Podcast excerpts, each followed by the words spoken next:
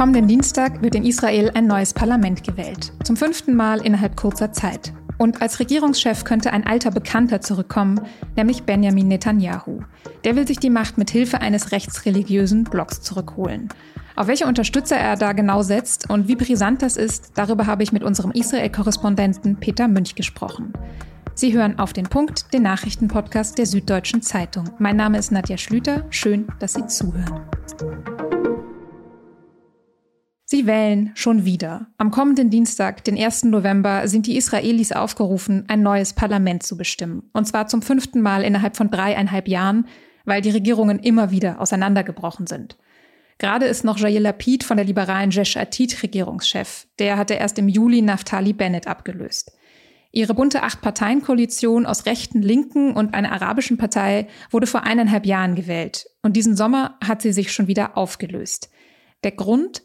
Erst hatte die Koalition im Frühjahr ihre hauchdünne Mehrheit verloren, weil eine Abgeordnete aus Bennets rechter Jamina-Partei ausgeschieden ist. Und gänzlich gescheitert ist die Koalition danach an ihren ideologischen Gegensätzen. Jetzt also wieder Neuwahlen. Das finden in Israel längst nicht alle gut, wie man auch bei einer Straßenumfrage in Tel Aviv hören kann. I'm, I'm, not, I'm not happy. I think, uh, I think the country needs uh, stability. And uh, having elections every, every several months or even every year is, is, not, is not good. I think that the election is uh, just a waste of time and a waste of money. Das Land brauche Stabilität statt alle paar Monate eine Wahl, sagt hier ein Mann. Ein anderer findet, das sei alles Zeit und Geldverschwendung. Und eine Passantin, die vermisst einen alten Bekannten. Uh, I think this is bad for Israel, for all the people, because uh, Bibi is, was the only one and the best. Sie verehrt Bibi, also Benjamin Netanyahu, der bis 2021 zwölf Jahre lang an der Macht war. Bei den vergangenen Wahlen hat es dann dafür nicht mehr gereicht und aktuell läuft ja sogar ein Prozess gegen ihn. Er ist angeklagt wegen Korruption. Trotzdem sieht Netanyahu jetzt nach einem Jahr in der Opposition wieder eine neue Chance für sich. Als sich die aktuelle Regierung aufgelöst hat, hat er auch direkt in den Wahlkampfmodus geschaltet und ein ziemlich schadenfrohes Statement abgegeben.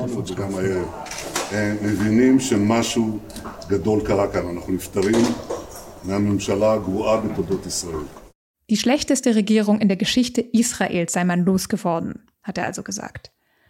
Damit er und seine rechtskonservative Likud-Partei bei dieser Wahl jetzt bessere Chancen auf einen Sieg haben, setzt Netanyahu auf ein rechtsreligiöses Bündnis.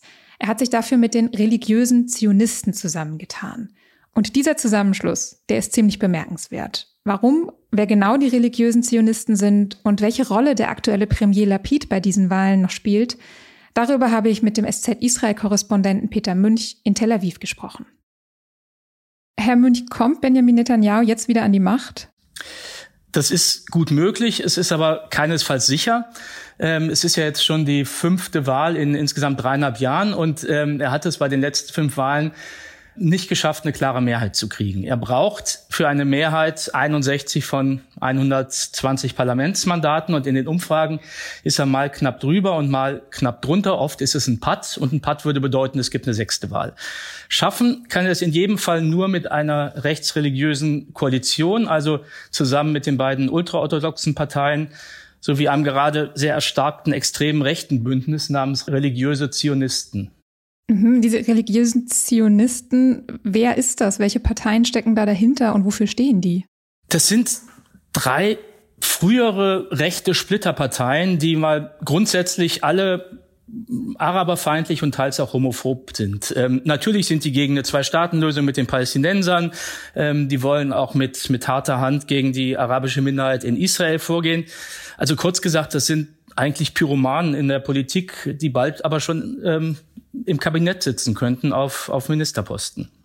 Das klingt jetzt aber so, als sei das eigentlich kein normaler Vorgang, dass sich jetzt der rechtskonservative Likud mit diesen Parteien zusammentut. Ja, ich kann das jedenfalls nicht normal finden. Ähm, die Likud-Partei ähm, inzwischen aber offenbar schon. Und das war früher anders. Ähm, das hat sich geändert durch Netanyahu, der diese Parteien salonfähig gemacht hat, der auch höchstpersönlich diese drei Splitterparteien zu, zu einem Bündnis zusammengeschmiedet hat, damit keine Stimme verloren geht im rechten Lager. Also er, er, er, er braucht die, wenn er eine Mehrheit haben will. Es könnte sich allerdings auch sehr schnell gegen ihn wenden. Also, also er könnte gewissermaßen in die Rolle des Zauberlehrlings geraten, dem diese gerufenen Geister über den Kopf wachsen. Weil wenn man sich die Umfragen anguckt, haben die religiösen Zionisten enorm, einen enormen Zuwachs und sind mittlerweile schon mit 14 oder 15 von diesen 120 Sitzen die drittstärkste Kraft. Ähm, und, und natürlich relativ viele dieser Stimmen kommen auch von, ähm, vom im Likud. Mhm. Sie haben jetzt auch schon angedeutet, wofür die religiösen Zionisten thematisch stehen, aber vielleicht nochmal konkret, warum kommen die gerade in der Bevölkerung so gut an? Warum sind die jetzt so stark geworden?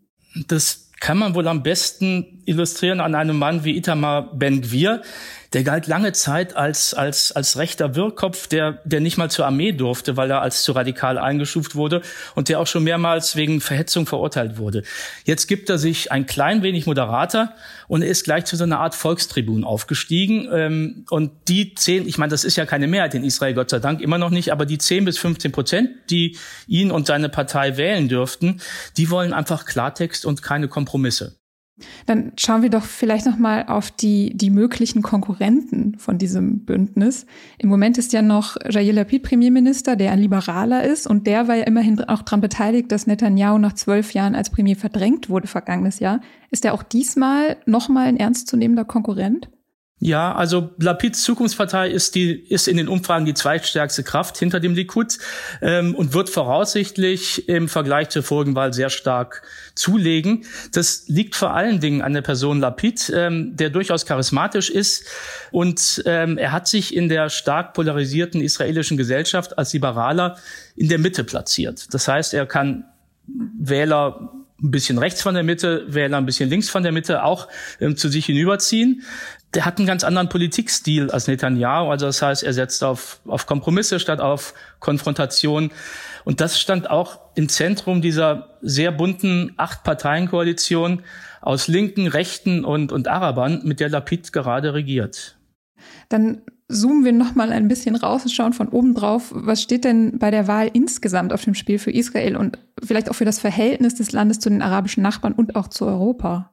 Also eine, eine rechte Regierung von Netanyahu und seinen Partnern würde erklärtermaßen im Inneren vieles verändern wollen, was aus meiner Sicht die israelische Demokratie beschädigen könnte.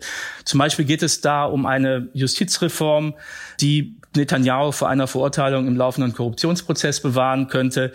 Also es könnte nicht nur im, im, im Inneren Folgen haben, sondern es könnte auch Folgen haben für Israels internationale Beziehungen von den arabischen Nachbarn jedenfalls und auch aus den USA, also aus den Kreisen der, der beiden Regierungen kommen jedenfalls schon entsprechende Warnungen, dass man diese ganz Rechten nicht in die Regierung aufnehmen sollte.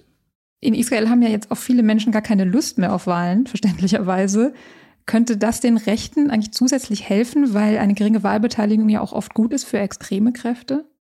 Zum Problem könnte eine niedrige Wahlbeteiligung vor allem bei der arabischen Minderheit führen. Das sind 20 Prozent der Bevölkerung. Die treten mit drei verschiedenen Parteien an und das sorgt bei dieser Minderheit offenbar für, für so viel Frust, dass viele einfach gar nicht mehr wählen gehen wollen. Da gehen grundsätzlich immer weniger wählen als ähm, in der jüdischen israelischen Gesellschaft. Aber diesmal könnte es schlimmstenfalls nach den Umrechnungen auf ungefähr 40 bis 50 Prozent runtergehen. Und das könnte bedeuten, dass von den drei arabischen Parteien, die antreten, eine oder zwei, vielleicht sogar alle drei, gar nicht die Hürde von 3,25 Prozent schaffen, die zum Einzug ins Parlament notwendig ist. Das heißt, diese Stimmen würden verloren gehen und das würde dann auf der anderen Seite den rechten Block stärken, der wesentlich geschlossener antritt. Dann zum Schluss vielleicht noch eine Frage zur größeren Einordnung. Wir beobachten ja seit Jahren eine Erstarken von rechten Kräften weltweit, zuletzt auch in Italien und in Schweden zum Beispiel. Ist das, was gerade in Israel passiert, was wir da sehen, Teil dieser Entwicklung?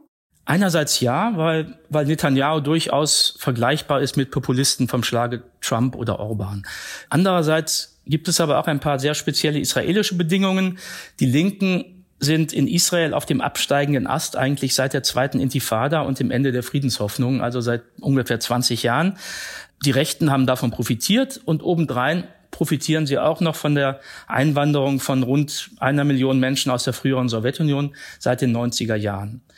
Vor diesem Hintergrund glaube ich, dass der Rechtsdruck in Israel wahrscheinlich unumkehrbarer ist als in anderen europäischen Ländern, wo die Lager doch noch ein bisschen volatiler sind. Da sind wir sehr gespannt, was Sie kommende Woche aus Israel berichten. Herr Münch, vielen Dank für das Gespräch. Danke auch. Wer jetzt gerne noch mehr über Netanyahus größten Konkurrenten, den aktuellen Premierminister Jair Lapid, wissen will, dem empfehle ich die SZ am Wochenende. Für die hat Peter Münch ein langes Porträt über Lapid geschrieben. Am Freitagvormittag hat Bundespräsident Frank-Walter Steinmeier eine vielbeachtete Rede zur Lage der Nation gehalten. Meine Damen und Herren, jede und jeder von Ihnen erinnert sich an diesen 24. Februar, auch ich das Sirenengeheul, der dunkle Rauch über Kiew, die schrecklichen Bilder dieses Morgens, sie gingen und gehen mir unter die Haut. Und sie markierten das endgültige, bittere Scheitern jahrelanger politischer Bemühungen, auch meiner, genau diesen schrecklichen Moment zu verhindern. Steinmeier hat vor allem über den Krieg in der Ukraine und die Folgen gesprochen. Und er hat, wie man hier gerade hören konnte, zugegeben, dass Deutschland es nicht geschafft hat, diesen Krieg zu verhindern. Dabei war Steinmeier selbst ja lange an der deutschen Russlandpolitik beteiligt, als Kanzleramts- und als Außenminister. Deshalb hatten sich viele Beobachtende auch mehr Selbstkritik in der Rede erhofft. Steinmeier hat auch über die finanziellen Belastungen durch den Krieg gesprochen und die Bürgerinnen und Bürger auf schwierige Zeiten eingestimmt. Der Staat könne nicht alle Belastungen auffangen. Wichtig sei, dass die Entlastungen gerecht verteilt würden und die Gesellschaft sich in dieser Krise nicht weiter auseinandertreiben lasse. Außerdem dürfe der Kampf gegen den Klimawandel jetzt nicht in den Hintergrund geraten. Besonders wichtig im Kampf gegen den Klimawandel ist weniger CO2-Ausstoß durch den Verkehr. In der EU ist deshalb im Jahr 2035 endgültig Schluss für den Verbrennermotor. Ab dann dürfen nur noch Neuwagen verkauft werden, die keine Treibhausgase mehr ausstoßen. Darauf haben sich jetzt das Europaparlament und Unterhändler der EU-Staaten geeinigt. Das bedeutet allerdings noch nicht, dass vollständig auf Elektromobilität umgestiegen wird. Die EU-Kommission soll nämlich prüfen, ob auch E-Fuels für Autos eingesetzt werden könnten, also synthetische Kraftstoffe. Darauf hatte in der Bundesregierung vor allem die FDP gedrängt. Gefängnisse gibt es auf der ganzen Welt und sie werden immer wieder kritisiert. Aber geht es überhaupt ohne? Und wie sind sie eigentlich entstanden? Diesen Fragen gehen wir in dieser Woche in unserem Podcast Geschichte Daily nach. Alle fünf Folgen finden Sie exklusiv auf Spotify und ich verlinke sie Ihnen auch in den Show Notes.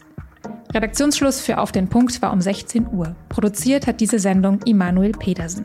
Ihnen vielen Dank fürs Zuhören und ein schönes Wochenende.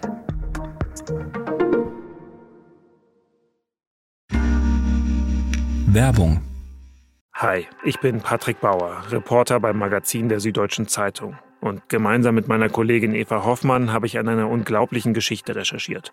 Tom und Jana denken, sie ziehen mit ihrem kleinen Kind zu einer liebevollen Gemeinschaft. Aber sie landen in einer Gruppe, in der Menschen manipuliert und psychisch und physisch fertig gemacht werden. Wie schafft es die Familie da wieder raus? Im Schattenkloster. Chronik einer Gehirnwäsche ist ein SZ Plus Podcast in Zusammenarbeit mit Audible. Jetzt auf sz.de slash Schattenkloster.